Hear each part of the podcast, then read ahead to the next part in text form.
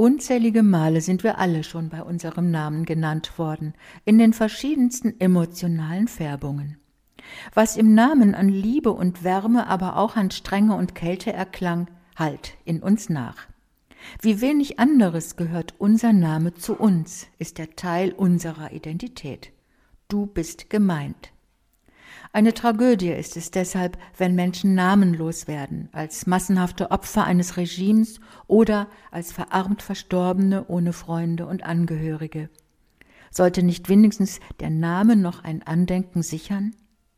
Yad Vashem, die Gedenk- und Forschungsstätte zum Holocaust, hat sich das zur Aufgabe gemacht. Sie erkundet und sichert Opfernamen und die damit verbundenen Schicksale. Ihr Name ist Programm. Yad Vashem heißt Denkmal und Name. Die Auslöschung jüdischer Namen betrieben die Nazis bis hinein in das Buchstabieralphabet. Ihr N wie Nordpol ersetzte das bis dahin geläufige N wie Nathan.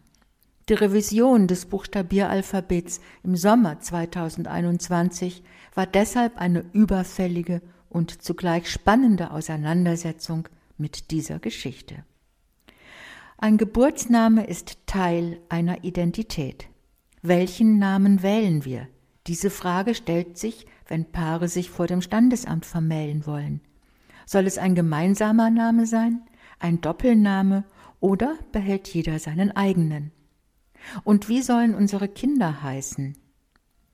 Auch in den Städten ist Identität an Namen gebunden. Die wenigsten Einwohner mögen Adressen, die an alte Nazis erinnern oder fragwürdige Kolonialhelden. Vielerorts gibt es sogar Fachstellen für die Umbenennung von Straßennamen. Und was bedeutet der Umgang der Religionen mit dem Namen Gottes?